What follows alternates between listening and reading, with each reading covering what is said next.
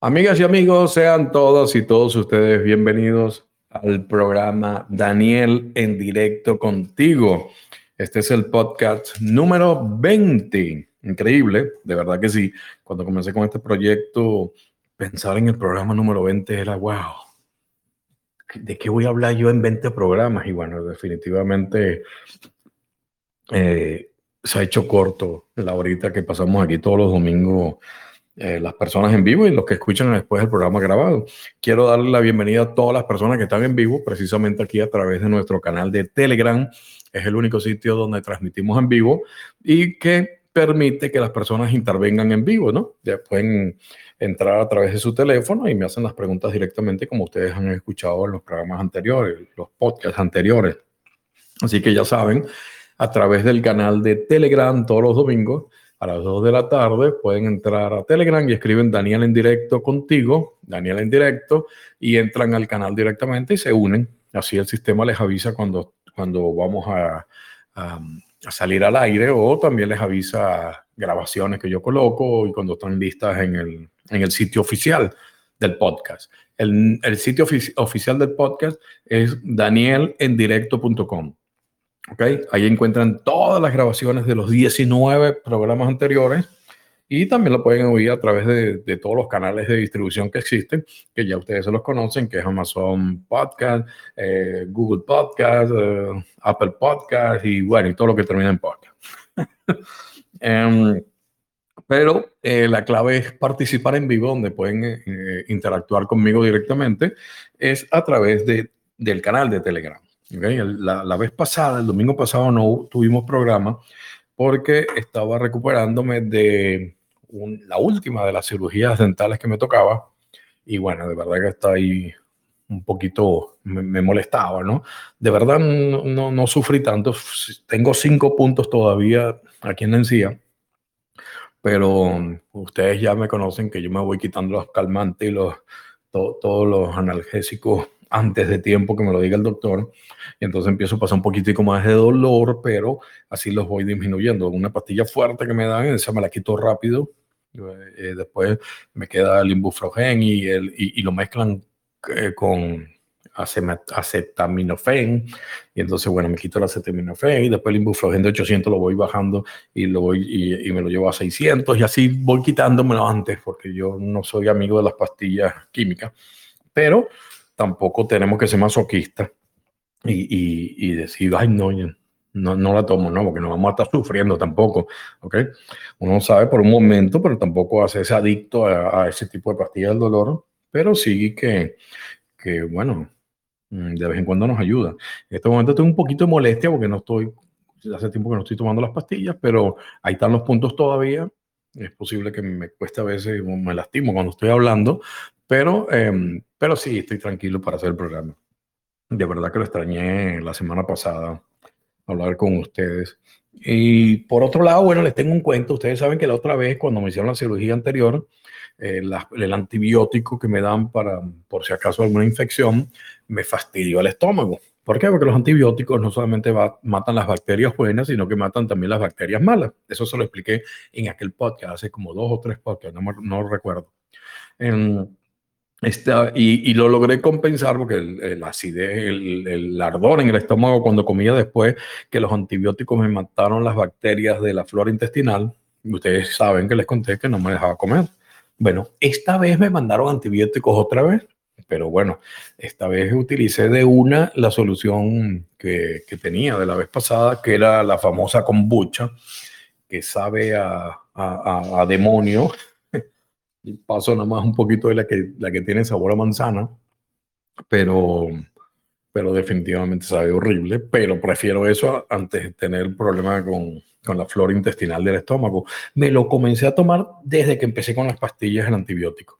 Señores, bueno, ahora les puedo garantizar que de verdad funciona muy bien, no solamente para recuperarlo, si, las, si tomaste los antibióticos y te fastidiaron, como me pasó a mí la vez anterior, sino que las empecé a tomar los antibióticos ya tomando el kombucha y definitivamente funciona, no tuve nada, ningún malestar, nada, estuvo lo que, lo que te mataba de, las bacterias de la flora intestinal, los antibióticos, inmediatamente lo estaba compensando el kombucha, ¿no? Esa cantidad de probióticos que tiene el kombucha.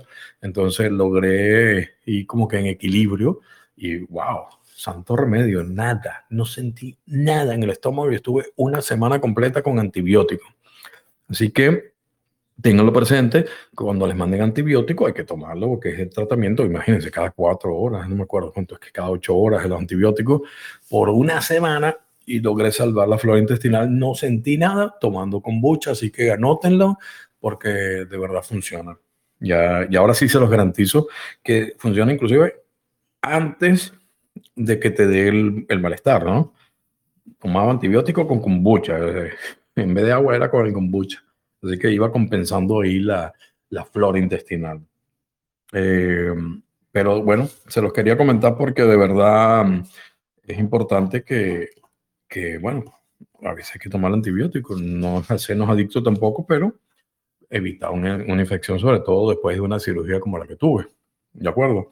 Eh, les recuerdo a todas las personas que están en vivo entonces que si quieren intervenir, solamente tienen que apretar el botoncito para levantar la mano. Yo veo que están levantando la mano y les abro el micrófono para que puedan intervenir, hacerme su pregunta um, de lo que deseen, de, de lo que yo he publicado, de los temas que he publicado en las redes sociales. Últimamente estoy ahí bastante activo en, en las redes sociales y por eso me tienen más filtrado. Pero eh, vamos a ver, había una persona que levantó la mano y ¿qué pasó? ¿La, apagó? Eh, déjame ver quién era. Ok, había una que levantó al principio, me dijo que vio la después, y no me acuerdo. Carlos, creo que era Carlos. Carlos, tú habías levantado la mano. Te dije, espérate que, que te voy a abrir el micrófono cuando comience el programa en vivo, pero veo que lo apagaste. Ok, bienvenidos a todas las personas que están en vivo. Eh, ok, ya saben, cuando quieran hablar, le dan a levantar la mano y yo les hablo, yo les abro el micrófono, ¿de acuerdo? Voy a, voy a pasar a preguntas que tengo guardadas, de las que me mandan a través de las redes sociales. Y eh, tengo un tema que me mandó buenísimo, que vamos a estar hablando un buen rato, porque es uno de los temas que me apasiona. Eh, mi amigo Nacho Viola eh, me dice, somos amigos yo desde hace mucho tiempo, no lo conozco en persona, pero yo digo amigo porque Nacho ha estado en casi todos mis talleres, se ha comprado casi todos mis libros, hasta el de la oruga, que quería llegar al sol, se lo mandé para allá, para Chile. Y, y de verdad nos tenemos bastante cariño. Eso sucede muchas veces aquí en las redes sociales. Ustedes saben que yo, yo los considero mis amigos, más que seguidores, ¿no? Eh, siguen mi, mis publicaciones, no me siguen a mí en realidad. Y Nacho es una de esas personas que siempre estamos en contacto y me escribe y tiene alguna duda y, y me pregunta. Y de verdad que, que nos tenemos bastante cariño. Eh, Nacho me dice, Daniel, te, te, pido que si es posible hables sobre un tema especial en la próxima charla. O sea, se refiere aquí al podcast. Estamos con mi esposa visitando a la familia de hija y nieticita en Galicia y el próximo jueves iniciaremos un tour por Egipto. Te pido nos comentes lo que tú sepas y tu reflexión sobre las pirámides de Egipto y la cultura egipcia. Tal vez no lo pueda escuchar en directo, pero lo haré cuando esté disponible el podcast grabado. Muchas gracias, me dice Nacho. Entonces, bueno, mi amigo Nacho manda eh, esta pregunta con un tema de verdad apasionante, que son las pirámides. Y definitivamente tengo mucha información para compartirte de, todas mis investigaciones sobre las pirámides de Egipto. Las, las, tres pirámides que están en la meseta de Giza, eh, allá en Egipto. Eh, la más grande de todas, se conoce como la Gran Pirámide, precisamente es la más grande, se llama la Gran Pirámide, que original, y es la pirámide de Keos, el faraón Keos, ¿ok? Eso es básicamente lo que uno se encuentra en Egipto. Ahora, vamos a empezar a tocar diferentes temas para, para disfrutar esta travesía que vamos a hacer por, por temas ocultos, definitivamente. Y es lo primero que tenemos que hablar sin dudar, sin lugar a duda, es sobre la construcción de las pirámides. ¿okay? Cuando era niño, cuando fuimos a la escuela, nos decían que eso fue construido por esclavos que llevaban los pedazos de piedra empujándolos sobre troncos de madera y así se iban deslizando, porque en esa época no existía la rueda, no existía la polea, nada de eso. Entonces ellos montaban las piedras gigantescas y la empujaban y se iban sobre los troncos para entonces seguir subiéndolos para allá y hermanos, la pirámide y todos nos los creímos en el colegio, ese cuento. Definitivamente nos cambiaron la historia porque eh, son, hay muchas pruebas de que no ha podido ser así, ¿no? Pero nos inventaron eso, más adelante vamos a hablar por qué no los inventaron, ¿no? Pero tenemos que tomar en cuenta que eran más de dos millones de piedras para crear la, la pirámide, la gran pirámide. Imagínense, dos millones de piedras que tenían que estar deslizando a través de esas supuestas maderas, ¿no? Y que eran piedras que pesaban, las más pequeñas pesaban como dos toneladas y habían de 30 y de 50 toneladas. O sea, para que tengan una idea, ¿ok? Entonces, nos venden el cuento de que eso se montó sobre piedras y lo iban, sobre troncos de madera y lo iban deslizando y lo iban rodando así de paso, que esas piedras no eran de la zona, venían de, de, un sitio lejano. Ya, eh, tengo entendido, creo que hasta, hasta barca habían que usar para trasladar esas piedras en tal caso, ¿no? Eh, porque no habían piedras con las que se hicieron las pirámides en, esa zona. Entonces, imagínense, los esclavos empujando con, con tronquitos de madera todas esas piedras a lo largo de todo el, Nilo, diría yo, y para llegar y armar las piedras no tiene sentido, ¿ok?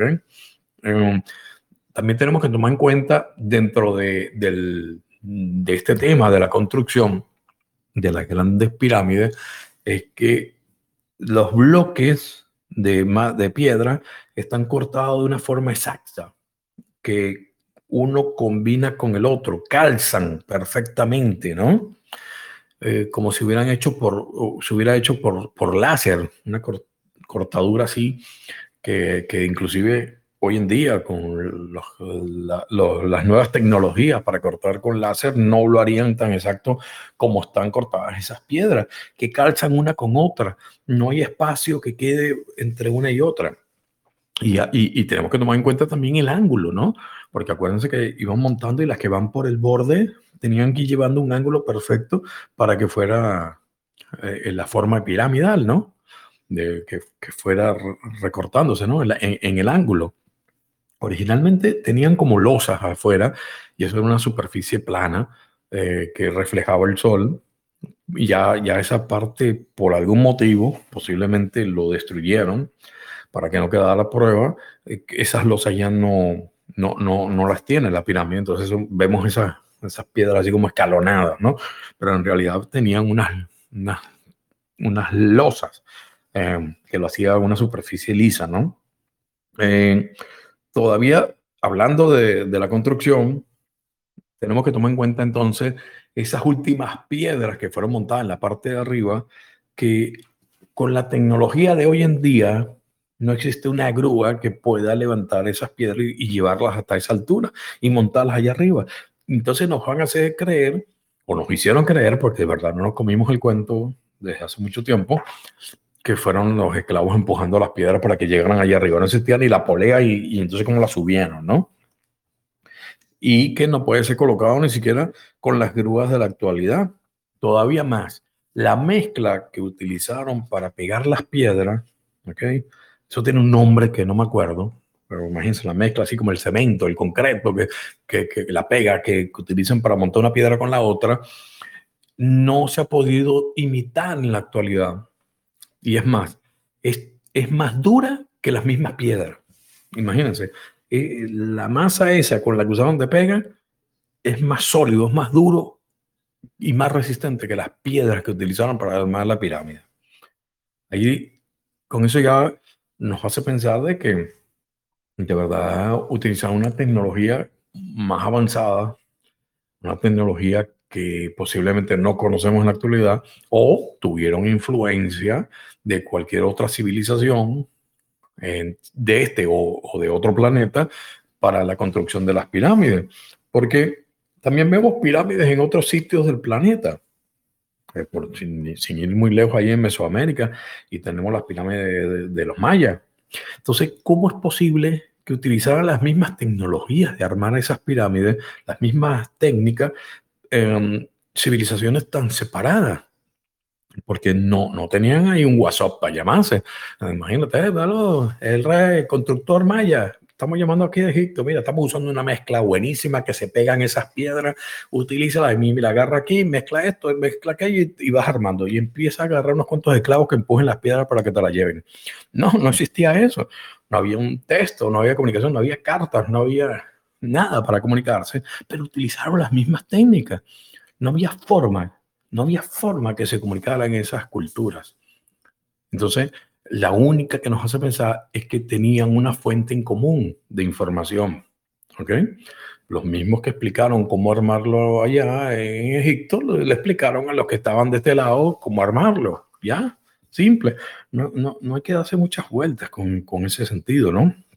Por otro lado, amigo Nacho, y a todos los que están escuchando, nos dicen que las pirámides son, eh, ¿cómo se llama? Monumentos funerarios, ¿no? Como que las tumbas de los faraones, ¿no? Pero curiosamente, la pirámide de Egipto, la más grande, la de Keos, el faraón Keos, no se encuentra los restos del faraón. Solamente tenemos ahí en, una cámara que, que, que, que, exploraron una especie de caja de piedra de granito, algo así, ¿no? Que dicen que es el sarcófago del faraón Keos. Lo abrieron, y adentro no estaba nada, no había nada. ¿Ok? No estaban los restos del faraón. Pero vamos a, vamos a pensar un poquito. Tenemos muchísimos otros monumentos de la cultura eh, eh, egipcia que nos dice que, tenemos, por ejemplo, eh, ¿cómo se llama nuestros sarcófagos? Esos bañados en oro y todos pintados y todos bien bonitos donde estaban las momias, ¿no? ¿Cómo es posible que un faraón tan importante que mandó a construir toda esa pirámide esté en, cuatro o cinco paredes ahí de, granitos pelados, plano? No tiene sentido. Ni siquiera encontramos adentro de las pirámides, tampoco encontramos arte, ¿no? Eso, eso es, paredes pintadas con figuritas y los jeroglíficos y, los muñequitos, todo eso que estamos acostumbrados a ver en, las exploraciones de las pirámides o de, las, de todos estos monumentos, no hay dentro de la pirámide tampoco. Imagínense, si, si va a ser una tumba tan, tan importante para un faraón, eh, ¿cómo es posible que no estuviera decorado? ¿Cómo es posible que estuviera en, en, en, un sarcófago ahí de, de, de, de, ¿cómo se llama? De, piezas de, mármol plana. No tiene sentido, pero nos dicen, y bueno, ¿y qué pasó con la momia? No, bueno, seguro se la robaron. Hace años entraron antes y se la robaron. Y, y, entonces no los creemos, ¿no? Ah, no, no, sí, es la tumba del faraón, pero no está la, no está, no está la, la tumba, no están los restos, no hay nada. Y un, pedazo de sarcófago, supuesto sarcófago, que es una simple caja. Ustedes ven la foto y dicen, bueno, ¿qué es eso? Comparado con lo que estamos acostumbrados, ¿no?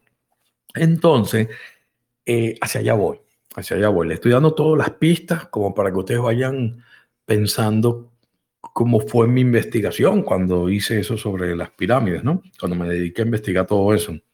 Existe otra teoría de la construcción que es muy importante. Bueno, no podemos olvidar que las tres pirámides eh, allá en la meseta de Giza están alineados con las tres estrellas de Orión, del cinturón de Orión, ¿ok? Eso no podemos olvidarlo, porque es como un reflejo ahí del, del cielo en la tierra. Pero no me quiero desviar de la construcción, porque es lo, que estoy hablando.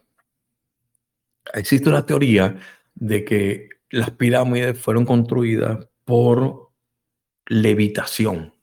Las piedras en realidad no se empujaban eh, sobre el tronco, sino que con alguna tecnología, con alguna técnica, lograban que las piedras, esas piedras de 2, 30, 50 toneladas, levitaran sobre la tierra y entonces no pesaban, la empujabas, fácil. Así si la empujabas y, al levitarlas ibas colocando en los sitios y las pegabas. ¿Okay? Suena loco, yo lo sé. Es una película de ciencia ficción, yo lo sé. Pero eh, no tenemos que ir tan lejos. ¿Ok?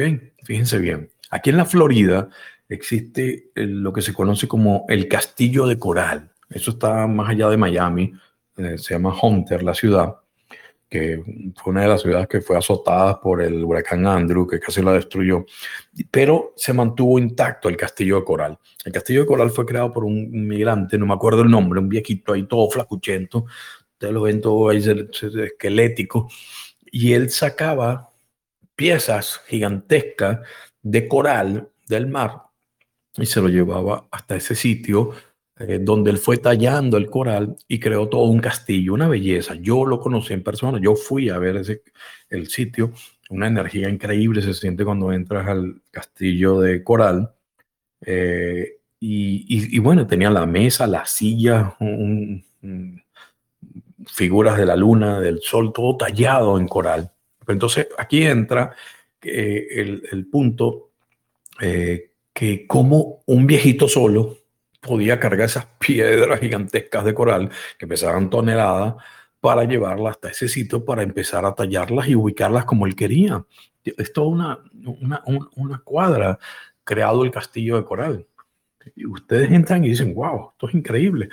Eh, él en vida le preguntaron, porque nunca se pudo ver, porque trabajaba de noche, él tenía cerrado el terreno ese que compró, eh, lo tenía cerrado y nadie veía lo que pasaba adentro en realidad él estaba creando un monumento de amor, al amor de, su vida, que se le murió, su, su, esposa, y le creó todo ese monumento basado en su amor, ¿no? Por ella.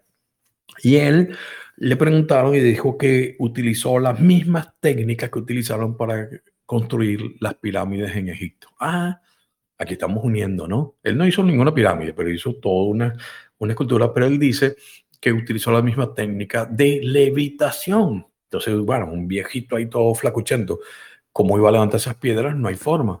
Pero si utilizaba una técnica de levitación, ya la cosa cambia. Se llevaba todas esas piedras y las montaba y, las iba em, tallando, ¿no? Eh, es importante, fíjense, eh, en una parte del castillo, recuerdo bien, hay una piedra gigantesca que hace de puerta entre un mar, un arco y esa piedra es como de nueve toneladas. Él logró colocarla y, le puso como una especie de piedrita. Imagínense una piedrita en el centro, en el centro de la piedra, y quedó como una puerta corrediza. Uno la toca y aquella piedra de nueve toneladas gira como si fueran esas esas puertas giratorias de los hoteles, ¿no? ¿Se acuerdan? que uno entra y da vuelta. Bueno, igualito así, en, sobre un mismo eje y tocabas la piedra y la piedra giraba. Y giraba, no, no pesaba nada. Yo la toqué, yo la moví. Bueno, esa piedra se llegó a dañar, la piedrita de abajo se descuadró, la gente la movió mucho, la empujaron y se descuadró y, y se cayó. Bueno, para poder organizar nuevamente donde estaba la piedrita, tuvieron que buscar como a nueve hombres y una grúa de no sé cuántas toneladas, de 20, 30 toneladas, para mover aquella piedra de nueve toneladas. Entonces tú me dices cómo lo hizo el viejito. ¿Cómo la levantó y la puso ahí?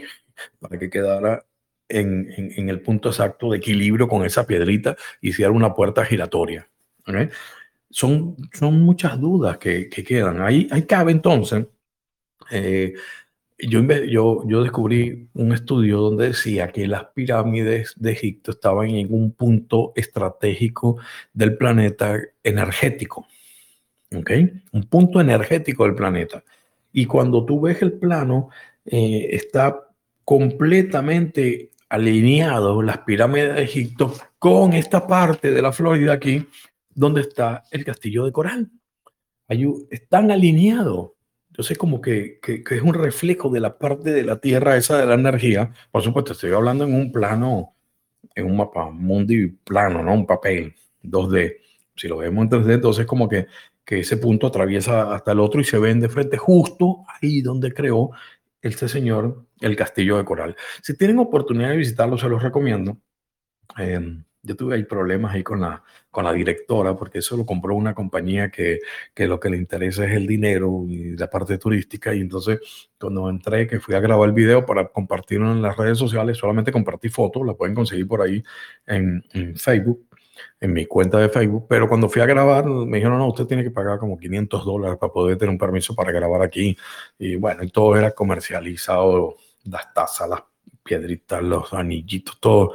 Mm, de verdad me sentí bastante mal por el señor que había creado a eso, pero le crearon un, negocio. Sin embargo, eso no impide que vayan a visitarlo, porque de verdad es una energía increíble. Yo estuve meditando ahí y les puedo garantizar que, fue una experiencia que no me puedo olvidar y fue ya hace como, qué sé yo, ocho años, algo así. Eh, bien, eh, ahora entramos, ya hablamos de la construcción, pero lo que les expliqué al principio era, entonces, si no eran tumbas, ¿Qué eran, Daniel? ¿Ok? Porque esa ese debería ser la pregunta que deberían tener ustedes en este momento. Si no eran tumbas, como tú dices, como nos dijeron cuando éramos niños, ¿qué son, Daniel?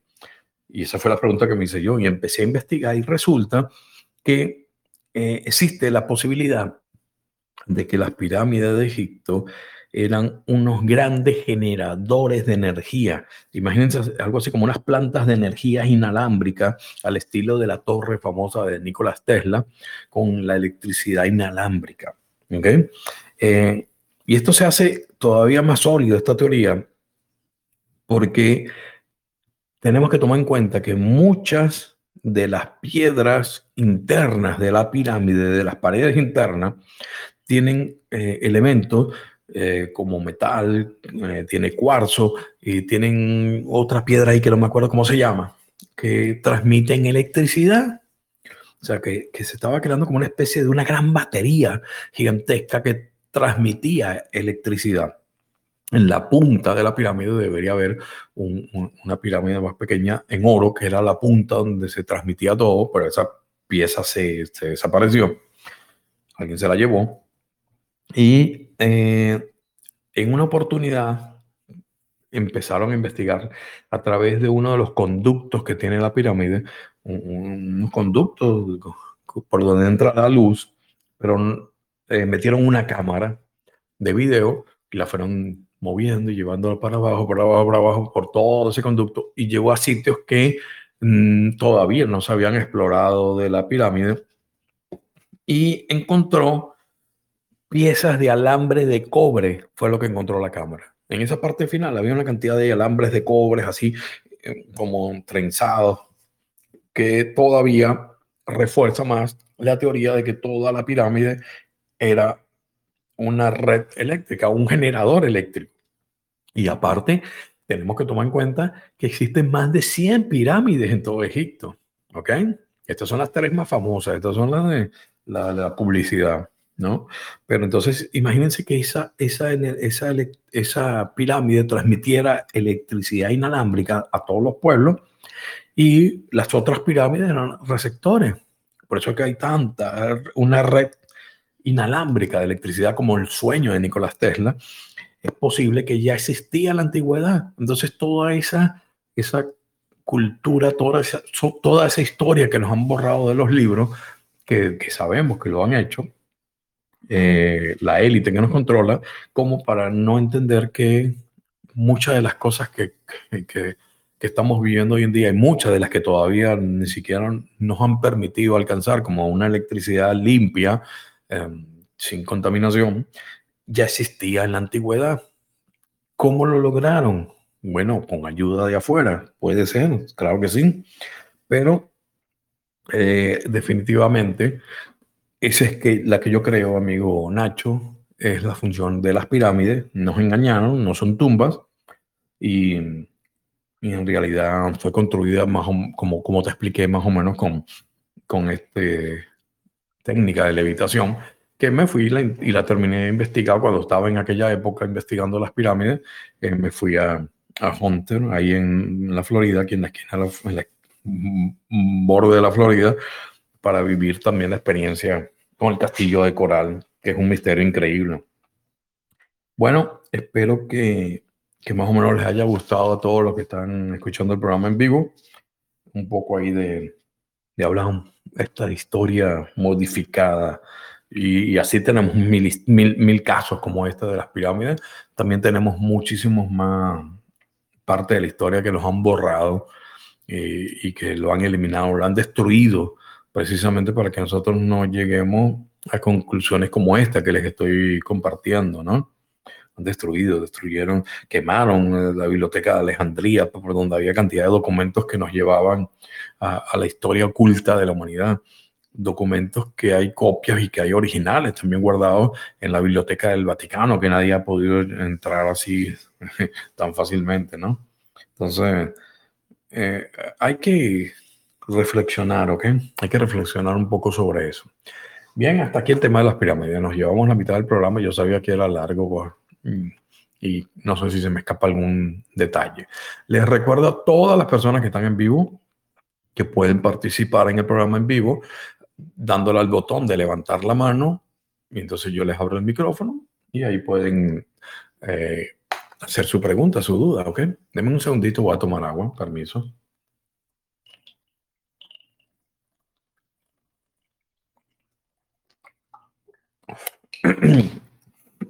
Ok, hoy es un día de, muchos oyentes. Voy a borrar aquí eh, la pregunta de Nacho. Ah, por aquí veo en el, en el chat que mi amiga Pilar dice que estuvo en el 2009. Es maravilloso, sí. Ese, me imagino que estás hablando de, del castillo de Coral, ¿no? Eh, de verdad que sí. O no sé si es de las pirámides de Egipto, ¿no? ¿Quién sabe? Eh, tú, eres millonaria y viajaste más lejos que yo. Bien, aquí tengo a Egipto, mira, ve, yo sabía, yo te lo dije. Fue a Egipto que fuiste. Bien, eh, aquí tengo otra pregunta. Si alguien quiere levantar la mano para preguntas, ya lo saben, están ahí en vivo. Ahí tengo una pregunta que me mandó una amiga de Facebook eh, y me dice, Daniel, escuché tu programa donde hablabas de cómo se retrasó tu viaje para Miami. Ok. Y me pregunto, ¿por qué no decidiste simplemente no ir en lugar de insistir? Yo hubiera pensado que ese retraso era una señal para descartar la idea de ir. Gracias por tu programa. Ok, mira, em, está buena, está muy buena la pregunta, ¿verdad? Eh, cabe la, la, duda es válida. Ok, ella se refiere a un cuento que les eché hace dos podcasts, creo, cuando iba a viajar a Miami, que se me dañó el aire acondicionado del carro y, no, y se me retrasó todo. Entonces empecé a hablar de, de, todo ese tipo de, de, de eventos que, que se nos ocurre a veces cuando nos vamos retrasando y que a veces no lo aceptamos y no nos damos cuenta porque no estamos abiertos a las posibilidades, ¿no? Em, hay, que aprender a distinguir entre un retraso que nos está haciendo el universo para sincronizar algunos eventos, ¿ok? Esto es lo que yo llamo algo así como ajustes temporales de la línea de tiempo de nuestro destino, ¿ok? Vamos a ponerle ese, ese título. Está buenísimo hasta para, un, para escribir un artículo. Ajustes temporales de la línea de tiempo de nuestro destino. ¿eh? Pero em, es cuando, cuando terminamos retrasándonos por algún motivo, llegamos más tarde a donde deberíamos llegar o simplemente no llegamos, ¿no? Eh, fíjense, eh, hay, que, lo que decía, hay que distinguir entre esos retrasos y cuando ya se nos ponen los obstáculos que no tenemos que hacerlo. Ahora ella me dice, ¿por qué decidiste ir? Bueno, ok, yo decidí, por ejemplo, Mm, alquilar un vehículo porque se me dañó el aire acondicionado a mi carro y en ese momento entonces yo dije, ok, voy a alquilar un vehículo para llegar, porque tenía que llegar a la embajada de España ahí en Miami, que en una, en una cita específica, era el otro día y si perdía la cita tenía que esperar tres meses para que me dieran otra cita, una cantidad de cosas que dije, no, ok, voy a alquilar un carro y ya está, para evitar problemas con el aire acondicionado. Em, pero si no tenía que ir, entonces tenía que tener más obstáculos. Obstáculos, por ejemplo, que iba a buscar aquí donde alquilan los carros cerca de donde yo vivo y que no tuvieran carro. Llamaba a otro y no había carro. O, no, mire, carro me refiero al vehículo, ¿ok? De alquiler. O no, este, lo vamos a tenerlo dentro de dos días. O simplemente que yo no tuviera el dinero para pagar el alquiler del carro, ¿no? Entonces no era una alternativa. Ahí ya entonces ya tú empiezas a ver como que hay más obstáculos. Si no tienes que ir porque el destino te está bloqueando para ir, te aseguro que no vas a ir. No, no, no, no, no te creas que, ay, no, es que hubiera hecho caso la primera señal. No. Una cosa son los retrasos y otra cosa es cuando te, te dicen, no, hagas lo que hagas, no se te va a dar. ¿Ok? Aquí tenemos que, que darnos cuenta que muchas veces nos damos por vencido a la primera. Esa idea errónea de que, ay, es que entonces si no se dio, no era para mí. Ya, pero ¿cuántas veces insististe? No, una sola vez. Entonces, ay, no es que de algo me estaré salvando si no se dio, pero espérate, tú, tú insististe, lo llamaste de nuevo. No, no, no, ¿para qué lo va a llamar? Me dijeron que no a la primera. Pero, pero eso te lo dijo una secretaria, tú hablaste con el gerente. No, no, ¿para qué voy a molestar al gerente? Eh, espérate, ese tipo de cosas, entonces, es que definitivamente eres un perdedor, no hay otra. Porque uno tiene que insistir. No es que, ay, se me cerraron las puertas la primera y ya está, ya es que eso no es para mí. Entonces, eso es de perdedor, definitivamente. Es una mentalidad que nos han puesto de que, ay, si no se te da, entonces no es para ti. No, no, no.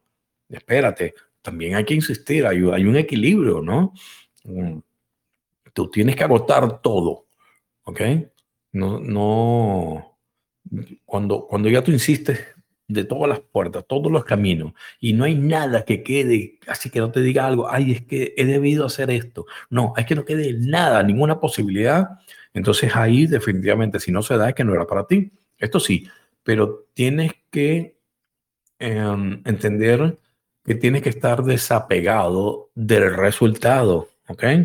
Quieres lograr algo, quieres lograr comprar una casa, quieres lograr que te den un crédito, quieres lograr que te, que te aprueben una tarjeta de crédito, por decir algo, que, lo que sea. Tienes que estar desapegado del resultado. Eso quiere decir que si se da o no se da, tú estés tranquilo también, estás en equilibrio. Pero hay una diferencia entre si se da o no se da, que, que estés desapegado, a que no insistas para lograrlo.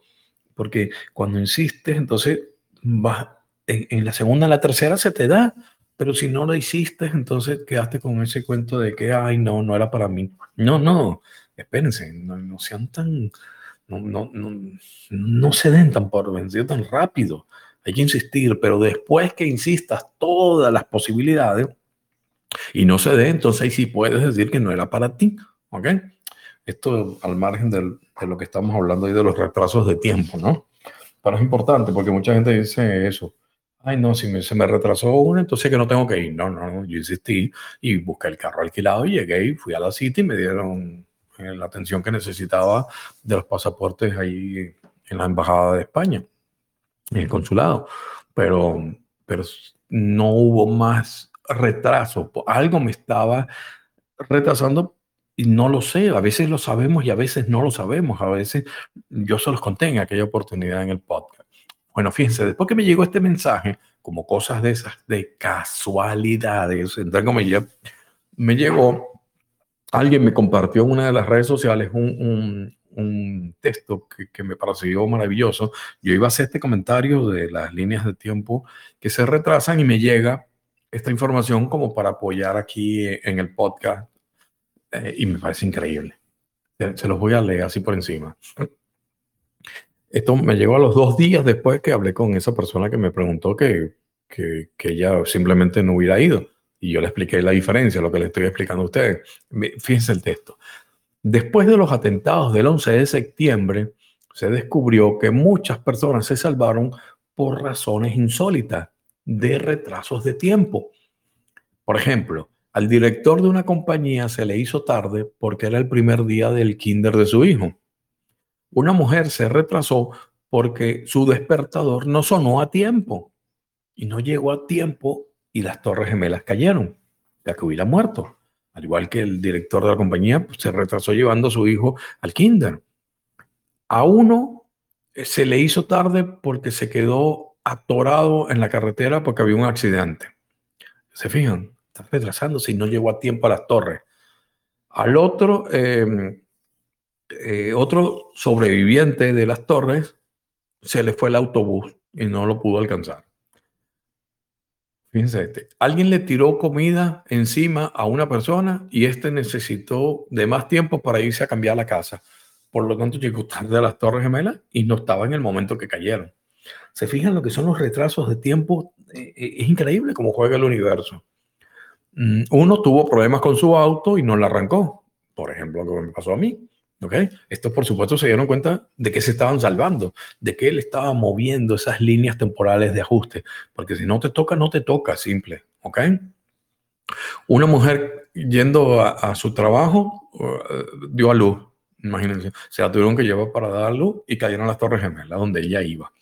Otro eh, no consiguió taxi, llegó tarde. Pero la historia que más impresiona fue la de un señor que se puso un par de zapatos nuevos en la mañana y antes de llegar a su trabajo en las Torres Gemelas le había salido una ampolla. Se detuvo en la farmacia para comprarse una curita y se la pegó en donde le había salido la ampolla. Y por eso está vivo hoy. Imagínense, por una ampolla. Esto es increíble, es insólito. Esas son las maravillas del universo que tenemos que aprender a ver que tenemos que aprender a disfrutar. Uno estaría, ay, voy tarde al trabajo, me sale una ampolla, no puedo caminar, ay, qué problema, entro y se compra la curita, me la voy a pegar y te salvó la vida la curita, la ampolla. Fíjense los detalles tan insólitos. Ahora, dice el artículo, cuando me quedo atorado en el tráfico, cuando pierdo el elevador, cuando regreso para poder contestar un teléfono y muchas otras cosas, pienso primero, este es el lugar exacto en el que debo estar y en el preciso momento. La próxima vez que tu mañana te parezca enloquecedora, los niños tarden en vestirse, no logres encontrar las llaves de tu auto, el carro no te prende, eh, te encuentres todos los semáforos en rojo, no te enojes ni te frustres. Estás en el lugar correcto y a la hora exacta. ¿Qué les parece? Este texto me llegó así como anillo al dedo definitivamente para poderles reforzar mi idea de, estos retrasos de tiempo em, que les digo, ¿no? Como, como yo les llamo ajustes temporales de la línea de tiempo de nuestro destino. Y tenemos que empezar a disfrutarlo. Si estás retrasado por algo, no se te da di, algo tengo que, algo tengo que estar, por algo tengo que estar aquí. ¿Entiendes? No, no te frustres de porque esa energía de frustración es una energía negativa que no te va a abrir las posibilidades de darte cuenta por qué sucede eso. Y no solamente para eventos catastróficos, sino también para cosas buenas. Fíjense bien, esto es algo que me llega al día siguiente, eh, leyendo las noticias, y me sale esto. Las fuerzas del destino, esto es un artículo, las fuerzas del destino estuvieron de parte de una jugadora de la lotería que llegó un minuto tarde para comprar un boleto del Powerball para el sorteo de, este miércoles. Hasta hace dos semanas el Powerball es una lotería aquí en Estados Unidos y, y bueno, estaba en no sé cuántos millones, yo no sé, como 100, 300 millones, una barbaridad. La más grande de la historia de la lotería. Entonces esta mujer va ahí y lo compra, pero fíjense bien, por mala suerte, eh, llegó tarde. ¿Ok? Llegó tarde por un minuto. Y entonces el señor le dijo, mire señor, ya no puedo mandarle eh, estos números que usted eligió a la lotería. Eh, si quiere, se lo se lo, se lo activo, se lo, se lo, se lo vendo para la próxima semana para la misma lotería. Y ella, bueno, toda frustrada, fastidiada porque no pudo jugar para donde estaba el gran premio. Dijo, bueno, ok, póngalo. Y puso sus números para la lotería, la misma lotería, pero la semana siguiente. Bueno, ¿qué sucedió? Esa semana donde ella quería jugar, que no pudo jugar porque llegó un minuto tarde y estaba toda frustrada, no hubo ganador. Y entonces el pote se hizo más grande y se pasó para la siguiente semana. ¿Y qué creen? Se ganó el primer premio, señores. La señora se ganó el primer premio la semana siguiente con, las, con los números que había puesto para la lotería de la semana anterior que no, que no salieron, que no ganaron.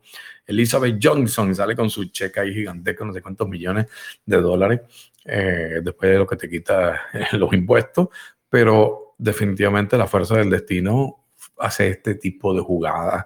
¿eh? Algo malo, no llega a tiempo, no puede jugar, y resulta que esos números eran los ganadores del gran premio de la semana siguiente, y es la, la ganadora de este premio histórico de la lotería. ¿Ok? Tienen otro ejemplo más de lo que les vengo diciendo ya desde varios podcasts, ¿no? Eh, hay que disfrutar ese tipo de cosas. Cuando me llegan estas informaciones y entonces vas hilando, y, ya, ya, tú los ves, otra dice, ay, wow, qué suerte. No, no, es que tienes que entender cómo funciona, cómo todo se mueve en el universo y es cuando lo disfrutas, ¿ok? Así que bueno, vamos a ver si hay alguien que se anime en vivo.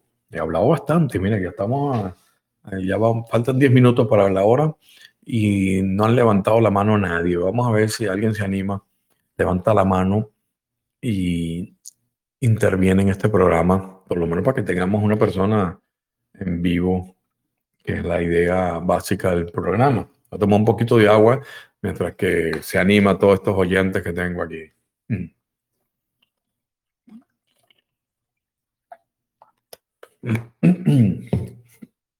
Vamos a ver. Déjame ir borrando las preguntas que ya hemos tocado. Ya saben, todas las personas que están en vivo. ¡Wow! Dos. De un solo golpe. ¡Qué bien! Vamos a ver. Déjame borrar esta última. Vamos a ver. Em, Raquel, voy a abrirte el micrófono y después a María. ¿Ok? Permite hablar. Tienes el micrófono abierto, Raquel. Solamente le das una vez al botón y puedes hablar. ¿Ok? Ya está habilitado. Hola, buenas tardes, Daniel. No sé si me escucháis porque voy en el coche. Sí, sí, te escucho, pero cuidado, cuidado cuando estás manejando. Bueno, estoy con el Bluetooth. Muchísimas gracias por tu programa, porque me encanta. Gracias a yo ti. Yo quería preguntar eh, sobre todo esto que está pasando ahora mismo en China, Taiwán, eh, bueno, toda esta crisis que, que parece que se avecina. No me gusta mucho entrar en esa vibración, pero bueno, sí. creo que hay está como muy movido todo aquello y era por si... Por supuesto. ¿Dónde estás tú, Raquel? ¿En qué parte? Estoy en España, en Madrid. Madrid, qué rico. Ahí nació mi padre, en Madrid. Qué bueno. Eh, sí, vamos a hablar un poquito de eso, no te preocupes. Gracias por tu intervención. Bueno, eh, te tengo en la lista María, te tengo en la lista Marta, eh, mi prima, vamos a hablar, Raquel, aquí fue. Raquel me pregunta sobre todo esto que está movidito a China, Taiwán. Mira, en las redes sociales, en, el canal Despertando de la Matrix, yo puse un gráfico, porque hablando con, con una serie ahí buenísima, me fascina, se llama Despierta. Entonces te pongo grafiquitos y dibujitos que a la gente le fascina para, para hablar cosas que me filtran las redes sociales como Facebook, ¿no? Entonces aquí, en ese puse, la semana pasada puse, despierta, un conflicto China versus Estados Unidos sería tan falso como las peleas de lucha libre que pasan por la televisión. ¿Ok? Con eso te digo todo, no tienes que preocuparte porque sencillamente em, es algo montado, ¿ok? No quiere decir que no vaya a llegar a, ver, mm, ¿cómo se llama? un conflicto bélico. No quiero decir eso, pero simplemente es que e, es, algo montado. Ahí Estados Unidos le está jugando eh, un poco ahí la una estrategia a China para que se apodere de Taiwán que algo que no han podido, entonces le dieron la excusa perfecta. Esta mujer, Nancy Pelosi, no tenía nada que hacer a, Taiwán mm, en absoluto, simplemente para provocar, para que ellos tengan la excusa para hacer unos movimientos. Por otro lado, entonces, no te olvides que tengo dos años diciendo que todo el plan es para llevarnos a una gran crisis económica mundial. Puedes escuchar en las redes sociales donde publiqué la de el apocalipsis económico, donde explico tres burbujas que van a explotar al mismo tiempo en la economía, que esto está precisamente todo, desde el bichito que soltaron hasta la guerra con Rusia, Ucrania y este posible conflicto chino-Taiwán, eh, está hecho para fastidiarnos económicamente, ¿ok? Todo, todo, todo es el mismo plan.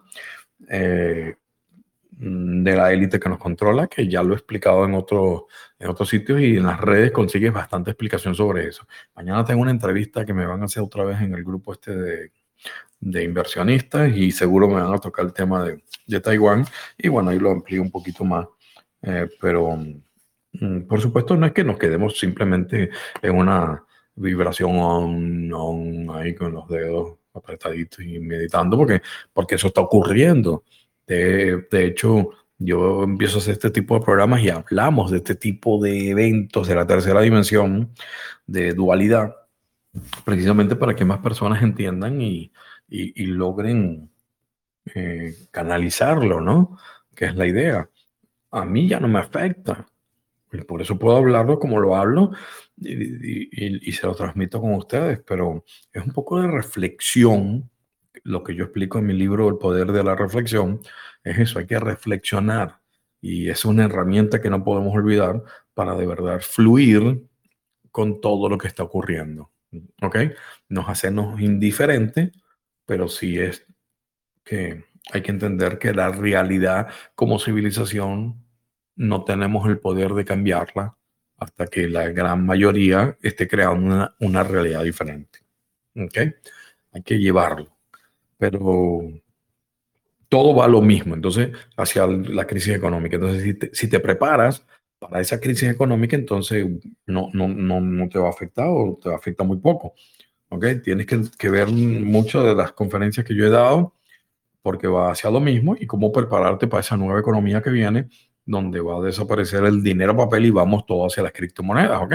Pero entonces que no te agarre y se te venga encima el cambio de paradigma económico y diga, ay, ¿cuándo sucedió esto que no me di cuenta? Pues, por favor, tienes que, tienes que estar preparado, ¿ok? Eh, vamos a ver, eh, tengo a... ¿Dónde está? Había una, una persona, María, María, tenías la mano levantada, ahora veo que no la tienes. ¿Todavía quieres hablar? Mm, dime, porque era la siguiente en la lista. Mm, ok. Si todavía quieres hablar, levanta la mano, porque a lo mejor se te apagó sin darte cuenta. Era la que venías en la lista. A la una, a las dos, a las tres. Dame un segundo que perdí el. Ok, está el sitio donde tengo las preguntas. Vamos con, con Marta, mi prima Marta López de Medrano.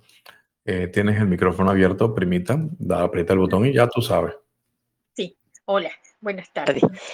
Quería saber si el... Es increíble, eh, perdona que te interrumpa, pero la gente mm, no entiende que, que, las veces que nos escuchamos en la semana es aquí en el programa, porque siempre estamos escribiéndonos, pero no nos hablamos. Sí. Bueno, yo quiero saber si el señor, el viejito, que hizo lo de los corales. Sí, el castillo de coral. El jardín de, de coral en, en Miami él lo entrevistaron, eh, qué fue lo que dijo, si está vivo, o sea, cómo él justifica el haber podido hacer eso, si es que consta en algún lado. Sí, ok. Ya te, ya te doy la información. Un besito, prima. Cuídate. Gracias. Fíjate, es, es una maravilla ese tema. yo, yo, creo que tú te acuerdas cuando yo me fui de viaje para allá, para lo que tenía que estar ahí definitivamente.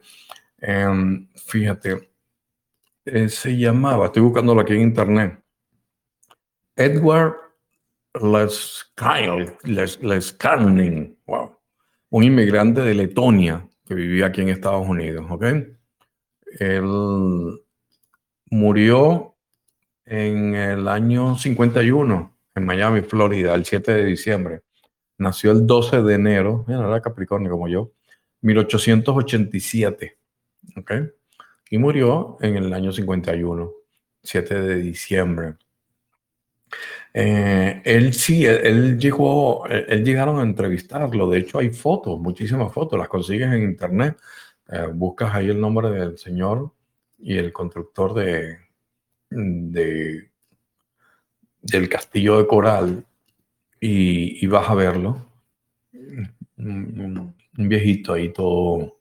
Hay fotos, bastante fotos, inclusive cuando estaba en la construcción, pero te digo que, que lo hacía de noche, ¿no?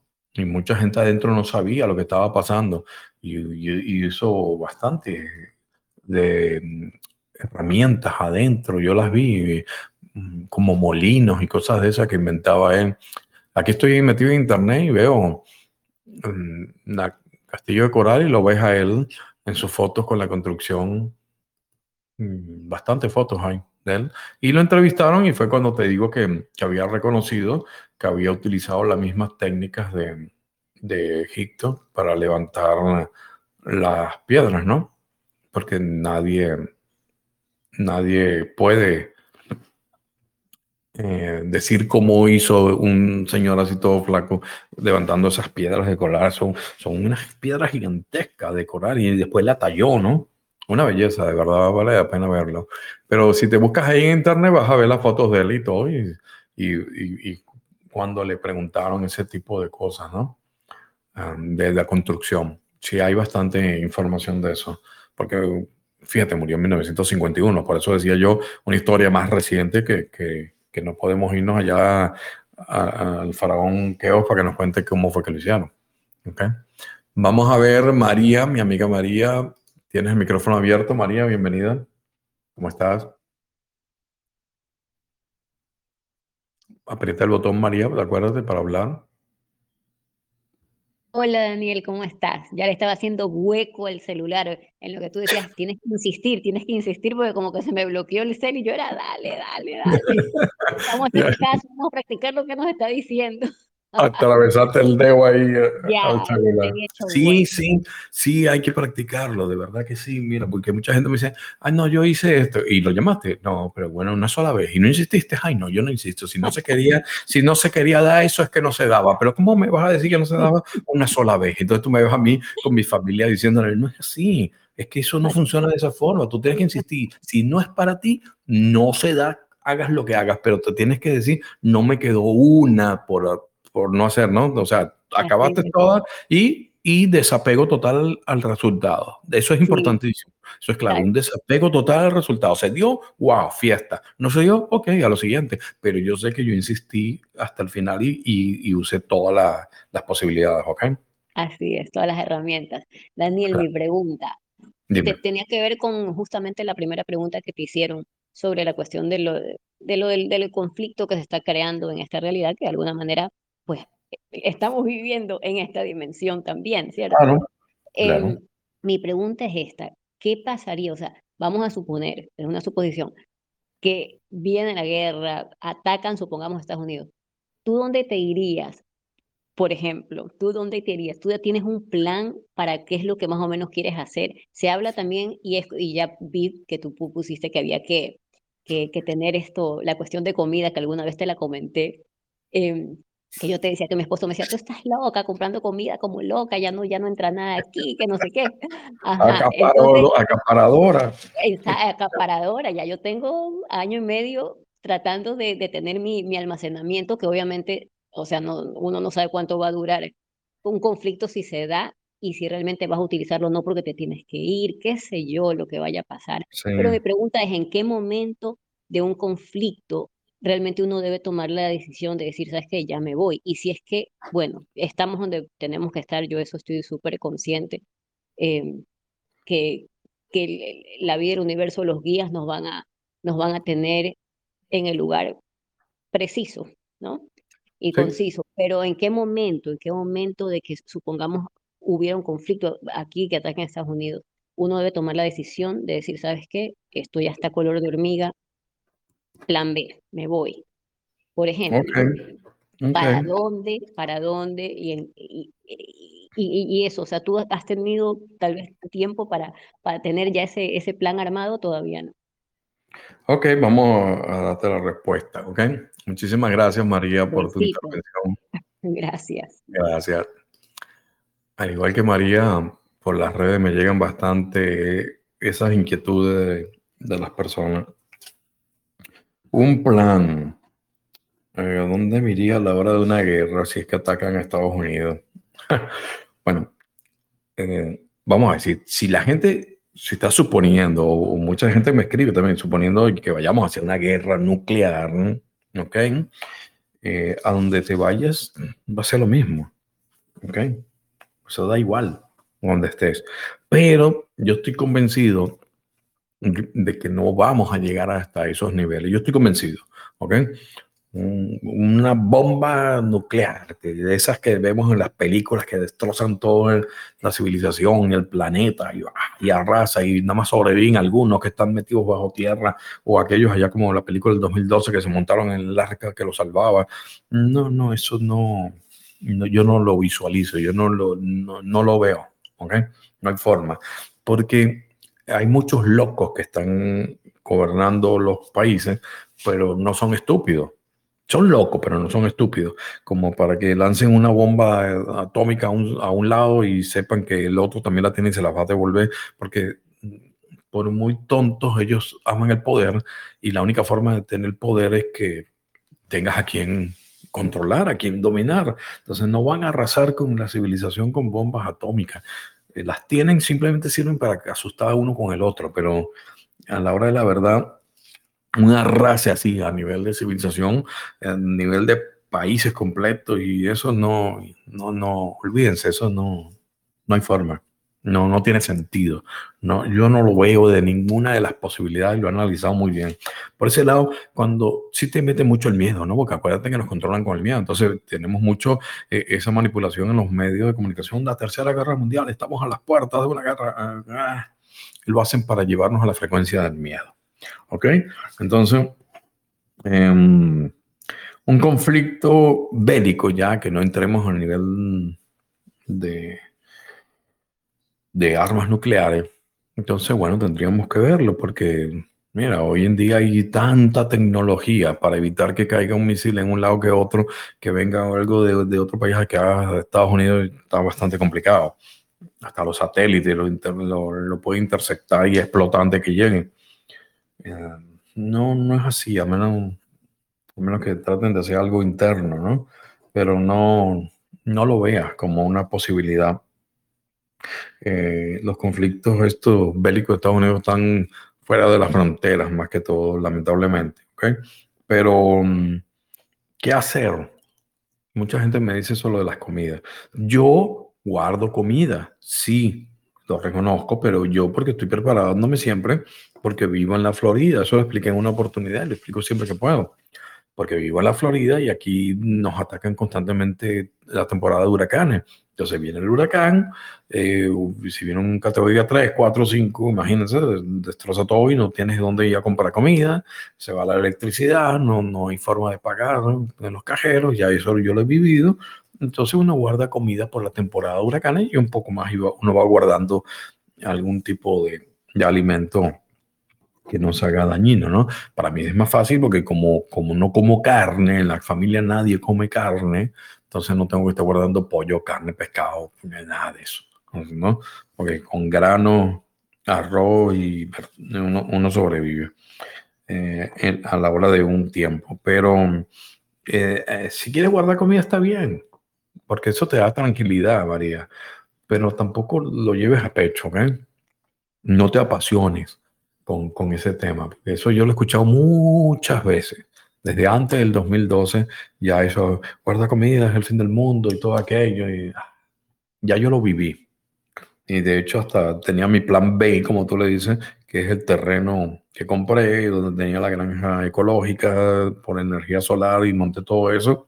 Y después me di cuenta que, que no. muchísimas veces te meten el miedo y, el, que tengas que almacenar comida, pero más que una guerra o algo es porque, porque va a escasear definitivamente un poco la comida por las cadenas de suministro y que tenemos que entender que las verduras, las hortalizas y las frutas que estamos comiendo en la actualidad son resultado de las cosechas del año anterior, pero este año ha tenido muchos problemas, sobre todo por la falta de fertilizantes que vienen de Rusia, eh, entonces lo vamos a empezar a vivir el año que viene, esa escasez en realidad.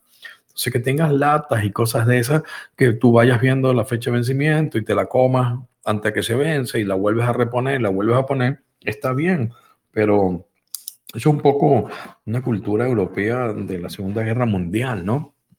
Yo recuerdo, un primo se casó con una muchacha alemana y nos invitaron a la boda yo era muy joven. Yo tendría como, como 10 años, creo.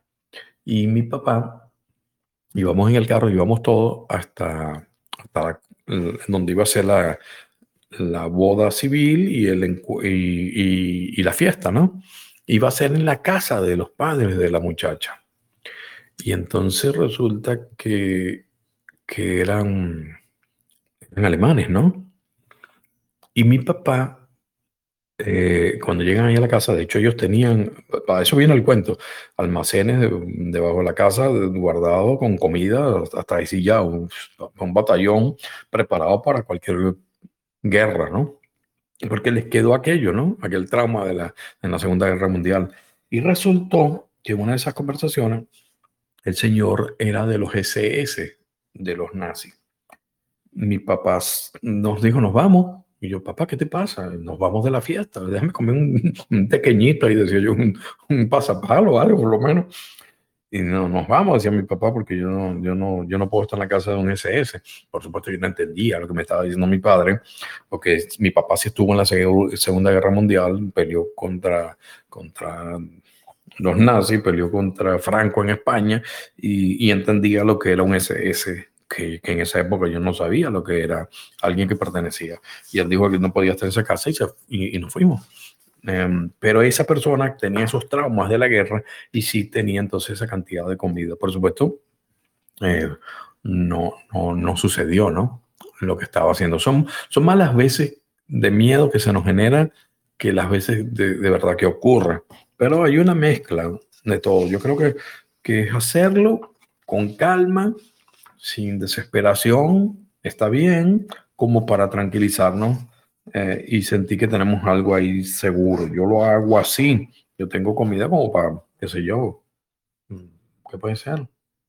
Mm, Tres meses, algo así. Igual yo tengo para, em, para hacer pan con mi horno solar, si se va la luz. Yo tengo celdas solares, yo tengo eh, granos hasta decir ya, y eso siempre rinde. O sea, no, no, no me preocupo por la forma en que yo como y me alimento. Yo sé que a los demás se les va a complicar un poco, ¿ok? Por, por la forma de alimentar. Entonces, planes, deberías ir cambiando la forma de alimentarte y hacerla más simple, más sencilla, a la hora de que lo que tengas guardado sea menos, ¿no?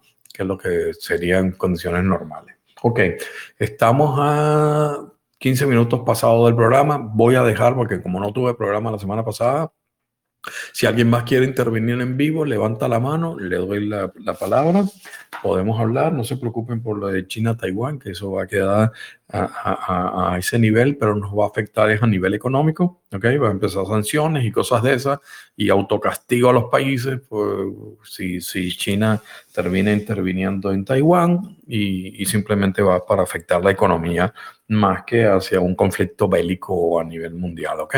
Así que hacia allá van la- los tiros de, de ese tipo, lo mismo de siempre, lo que vengo denunciando desde hace dos años. ¿Alguien quiere levantar la mano antes de terminar el programa? Doy la oportunidad eh, para una intervención más y nos pasamos por un poquito del tiempo. Vamos a ver. Si no, terminamos el programa. ¿Ok? Nadie. A la una. A las dos. A las tres. María, con repregunta, eso no vale, ¿viste? Dale, ya tienes el micrófono abierto, María. Sí, la última, la última pregunta antes de que me olvide. Hay Ok. quienes dicen que hay que tener tierra hasta debajo de las uñas. A nivel económico, ¿tú crees que además de, lo, de lo que es el Bitcoin, es recomendable comprar eh, eh, terrenos como tal? Porque obviamente no los intereses si es con mortgage está carísimo y todo eso, pero te hablo, por ejemplo, de lo que es subastas, que uno puede conseguir terrenos a buen precio. ¿Tú qué Sí. piensas de eso? Ok, bueno, muchísimas gracias. A ti, gracias. Vamos a ver terreno, comprar terreno. Tienes que tener un plan. Yo compré terreno, yo compré un terreno de 10 acres, ya lo vendí. Era otra época, en el 2012 pensaba diferente y después me di cuenta que, que no era por ahí los- las cosas. Yo, yo creía que era mi, quería crear mi granja ecológica, ah, mi granja con energía solar, que la, la creé ahí en los 10 acres, sembrando y todo, para aislarme de la civilización. Y después me di cuenta que era una tontería lo que estaba haciendo, porque el universo gasta mucha energía para que nosotros despertemos, para que nosotros nos demos cuenta de la realidad, cómo funciona, y entonces aislarme en, un tipo de granja de ese tipo y aislarme de la civilización era no, no ser justo, por llamarlo de alguna forma, con el universo y no compartir el conocimiento que tenía. Y es precisamente cuando descarto todo eso y me doy cuenta que más bien tengo que estar de este lado y tratando de darle luz a las personas para que se aclaren los pensamientos en los momentos difíciles. No sabía que iba a estar tan complicado con lo del bichito y el pandemonio y todo esto de la guerra, pero bueno, aquí estamos. Eh, tengo la posibilidad de de que no me involucren esas energías de baja frecuencia, las puedo comentar, las puedo hablar, las puedo analizar, las puedo estudiar y no me afectan eh, como a cualquier otra persona y entonces por eso aprovecho para, para mandar estos mensajes de tranquilidad en estos momentos complicados, ¿no? Pero em, lo, de los terrenos, te digo, no, no, no lo veo, ¿ok? No lo veo.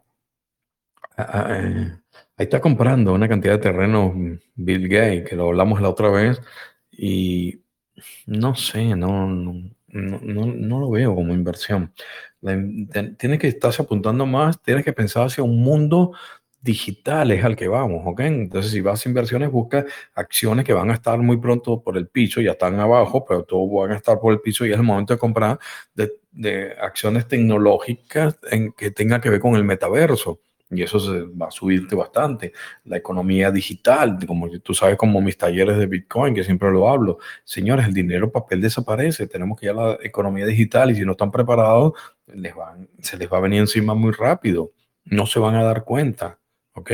Eh, para eso tengo los talleres de, de economía digital. Ahorita el, el primero de septiembre arranca el segundo taller. Eh, si adquieres este taller del segundo que voy a hacer, te doy gratis el primero. O sea que si estás interesado, escríbeme en las redes sociales y, vas a tener la oportunidad de entender cómo es la economía digital, qué, en qué consiste el mundo del Bitcoin, de las criptomonedas, cómo comprar sin ser estafado, cómo guardarlo en forma segura. Pero también entonces tienes, María, las opciones de, de, de acciones que van a estar por el piso de compañías que van a dispararse, ¿ok? Porque van a subir, porque todo va hacia eso. Entonces, ese tipo es lo que yo estoy analizando, estudiando y, ya preparándome para cuando ya llegue el gran, el piso, ¿ok? Porque la crisis son oportunidades y entonces tenemos que verlo de esa forma. Eh, por muy poquito que compres, siempre vas a sacarle provecho si sabes hacer la inversión en forma inteligente. Eh, los terrenos no lo veo igual que esa, esa mentalidad de comprar casa para alquilar, también yo, yo las compré, yo compré dos casas y las tenía en alquiler y ya, ya no las tengo, ya las vendí. Yo creo que, que estamos cambiando a otra época, ¿ok? Eso de comprar casa para alquilar, tienes que tener cuidado porque lo viste ahorita con el, con el bichito, como la gente simplemente estaban alquilando la casa y no le pagaban la renta a las personas. Una de las casas que yo tenía alquilada no estuvo cinco meses sin pagar la renta a la persona. ¿Y qué le iba a decir? Mira, págame la casa. Una pobre mujer soltera con tres niñas pequeñitas. ¿Y, qué iba a decirle yo? O sea, tampoco. Después, bueno, yo dije, ya está, ¿qué voy a hacer? La voy a sacar a la calle y la mujer no tiene ni trabajo ni a dónde ir. ¿Y qué voy a hacer si yo tengo dónde vivir y puedo estar tranquilo? Bueno, a los cinco meses pidió una ayuda del gobierno y me mandó el gobierno un cheque para todo lo que me debía de, los meses que no había pagado. Pero lo llevé tranquilo, lo llevé con calma y no me estresé. Gracias a Dios necesitaba ese dinero, por supuesto, para pagar la casa, eh, porque ya la casa estaba paga, pero eh, es un poco entender que eso de comprar casas para alquilar se va a complicar, porque este, la fórmula del bichito no las van a volver a aplicar con otro. Ya tú estás viendo ahí las posibilidades. O con otro tipo de conflicto, o nos van a meter en la casa con, con, una dictadura climática, con el cuento del cambio climático que es una farsa. Entonces, e, ese tipo de cosas tú dices, ajá, entonces alquilé y, y, no va a poder recibir el dinero, la gente se va a quedar sin trabajo, van a venir despidos hasta decir ya. Entonces, ¿qué haces con encontrar una casa para alquilar si la persona después no te paga? ¿Me entiendes? Es mejor invertir el dinero inteligentemente en un tipo de acción eh, de compañías que van a estar bien económicas y que van a subir en, los próximos años. Eso es mejor inversión, ¿ok? Vamos a ver. Eh, bueno, aquí nos estamos estirando porque no hice programa el domingo y hay ánimo ahorita de intervenir. Vamos a ver. Eh, Raquel, te abrí el micrófono, Raquel. Aprieta el botón una sola vez y ya. Hola, gracias, Daniel. Es que me encanta el, el, tema de lo que estás hablando. Yo me he hecho el primer curso contigo de, de economía digital, el que has hecho de los bitcoins. Qué bueno. Y, mm, y me encantaría o sea, saber, aparte del bitcoin, qué otro, o sea, por diversificar un poco la cartera, Sí. Eh, yo no soy partidaria de las viviendas porque creo que la población mundial, o sea, lo siento, va a disminuir y creo que van a sobrar viviendas. Además, muchas, y luego lo que tú dices, que la gente no te va a poder pagar muchas veces el alquiler. Claro, ya yo lo viví, te lo digo en carne propia. Yo viví cinco meses que no me podían pagar y ¿qué ibas a hacer? O sea, con Claro. otra mentalidad diferente que tengo yo, lo llevé, lo sobrellevé, pero otras personas se estresan, se vuelven locos, la tratan de sacar a la pobre mujer, ¿entiendes? Eh, pero bueno, te, te voy a hablar de ese tema de, de lo de Bitcoin, ¿ok? Vale, y sobre, un- por ejemplo, diversificar un poco, porque Sí. A mí, por ejemplo, particularmente no me gusta, o sea, yo no es que tenga mucho dinero, porque no lo tengo, pero me gusta tenerlo diversificado, sí que tengo un, fondo, por ejemplo, de un fondo, ¿sabes? Donde lleva muchos años ya el fondo y está como muy consolidado, pero ahora sí que es cierto pues que está bajando eh, y un poco, aparte del Bitcoin, que a mí me resulta, creo que es la tendencia a lo que vamos, pero me resulta un poco difícil de, de invertir, ¿sabes? Porque solo te deja unos límites y entonces cuando está barato pues intentas invertir más, no sé. Ahí me, me frustro un poco y entonces pues por saber si se podía diversificar un poco la cartera y ya no me enrollo más, que estamos fuera de tiempo. Muchísimas gracias. Perfecto, Raquel, ya, ya te respondo. Gracias por la intervención. Bien, eh, Raquel, fíjate bien, el, el- Bitcoin no tiene que ver a largo plazo, ¿ok? Tenemos que proyectarlo. Yo lo digo en el taller que tú estás, eh, que tenemos que verlo a, a dos, tres años de aquí, ¿ok? 2024, 2025. Ahí es donde empezamos a poder ver lo que se está comprando ahora eh, en ganancias, ¿no? Va a estar, porque, porque yo explico los ciclos del Bitcoin, eso es lo que la gente no entiende. Ay, pero ahorita estaba en 70 y cayó, eso no sirve, porque no entiendes cómo funciona, no entiendes los ciclos. Cuando entiendes los ciclos del Bitcoin, entonces te das cuenta que eso es normal lo que pasó. Algunos vendimos cuando estaba arriba, sacamos ganancias y se compramos otra vez abajo. Yo creo que va a caer un poco más el Bitcoin, eh, es lo que calculo, me puedo equivocar por supuesto, y yo estoy esperando que caiga un poco más para comprar más, para guardarlo ya y dejarlo ya hasta, el- hasta esa época. Ahora, diversificar otras criptomonedas, hay que andar con cuidado. La segunda criptomoneda en capitalización del mercado es Ethereum, pero eh, yo no veo Ethereum ni veo a ninguna otra de las conocidas como altcoin.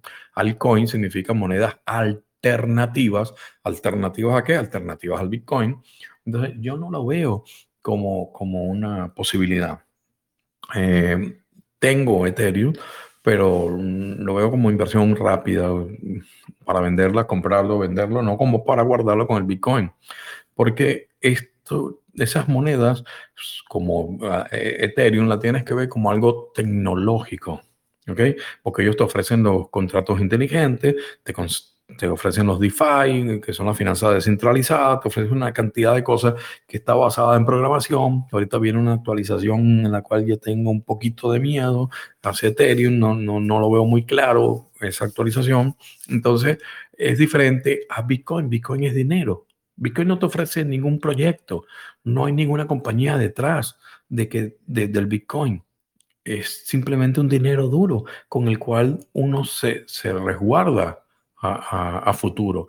No está hecho para la inflación, ok, no está hecho para la inflación, no está hecho para la recesión, porque nació después de la recesión del 2008, ok, pero bueno, no me digas que el Bitcoin está cayendo cuando ves el oro cayendo y ves todas las acciones cayendo, que tiene una infraestructura gigantesca como Apple, como, como Microsoft, co- como otras compañías que, que tú ves y están cayendo las acciones. Entonces, mm, el atacar al Bitcoin es absurdo cuando lo usas de ese tipo, hasta cayendo, nada. Yo te digo, yo lo que tengo en altcoin, va a llegar el momento en que lo voy a vender completo y todo lo dejo en Bitcoin. Es donde yo juego ahí. Cuanto mucho Ethereum, alguna que otra cosa, pero eso es como para especular, para comprar y vender rápido. El segundo taller que, estoy, que sale el primero de septiembre, ahí todavía quedan cupos. Yo no sé si tú estás, Raquel, creo que no.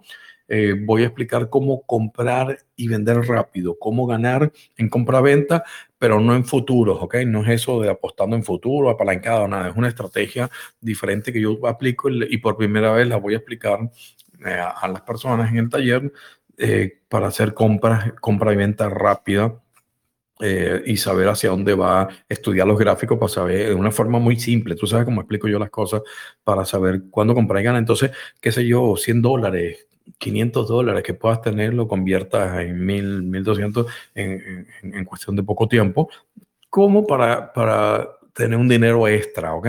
Eh, pero aparte de eso es lo otro que es comprar para guardar, ¿ok? Lo que se llama holding. Lo guardas y, y esperas a dos, tres años cuando ya tú veas que, que, el Bitcoin subió. Pero definitivamente yo pongo las manos en el fuego por Bitcoin, pero las demás todo, no, no, eh, es complicado. Es muy complicado. Preferible ir a invertir en acciones en la bolsa de compañías estratégicas que irte a comprar otras monedas de altcoin. ¿Ok? Algunas subirán, sí, algunas sí, pero espérate, invierte para cuando tú veas que se termine este mercado bajista y veas cuáles sobreviven, porque no todas van a sobrevivir. Muchas de las que estamos hablando en la actualidad van a desaparecer como pasó en el mercado bajista anterior. Y ahora tienes que unirte a lo que yo le llamo el, el, apocalipsis económico, que son estas tres burbujas que van a estallar. La burbuja inmobiliaria, la, la burbuja de las tecnológicas y la burbuja de las criptomonedas todo eso estalla, entonces va a caer más y entonces ahí van a desaparecer muchas monedas. ¿Ok? Aquí entonces es preferible irse al más seguro en ese tipo de inversión. Así que mm, es preferible jugar un poquito en acciones que, que jugar con otras altcoins. Yo tengo algunas altcoins y estoy esperando el momento que venga un piquito ahorita de subida y me deshago de ellas y y me quedo en moneda estable y compro Bitcoin en la caída y guardo todos los Bitcoin en mi cartera física y ya me quedo especulando nada más ahí con eso de compra y venta rápida para ir sacando un dinero extra, que es lo que voy a explicar en este nuevo taller, ¿ok? Esa, esa es mi, mi recomendación. Bien, entonces, bueno, nos estiramos media hora, señores, del, programa. No se pueden quejar. Ahí pagué mi cuota por no haber hecho el programa en vivo la semana pasada. Duramos casi hora y media. Le quiero dar las gracias a todas las personas que están en vivo, a todas las personas que intervinieron, muchísimas gracias. Y también a los que me mandan las preguntas por las redes sociales, que sin ustedes yo no tendría ahí la posibilidad de ir armando el programa. Así que muchísimas gracias y le mando un súper abrazo energético a todos. Gracias por formar parte de mi realidad. Nos escuchamos o nos vemos o lo que sea la próxima semana. Gracias.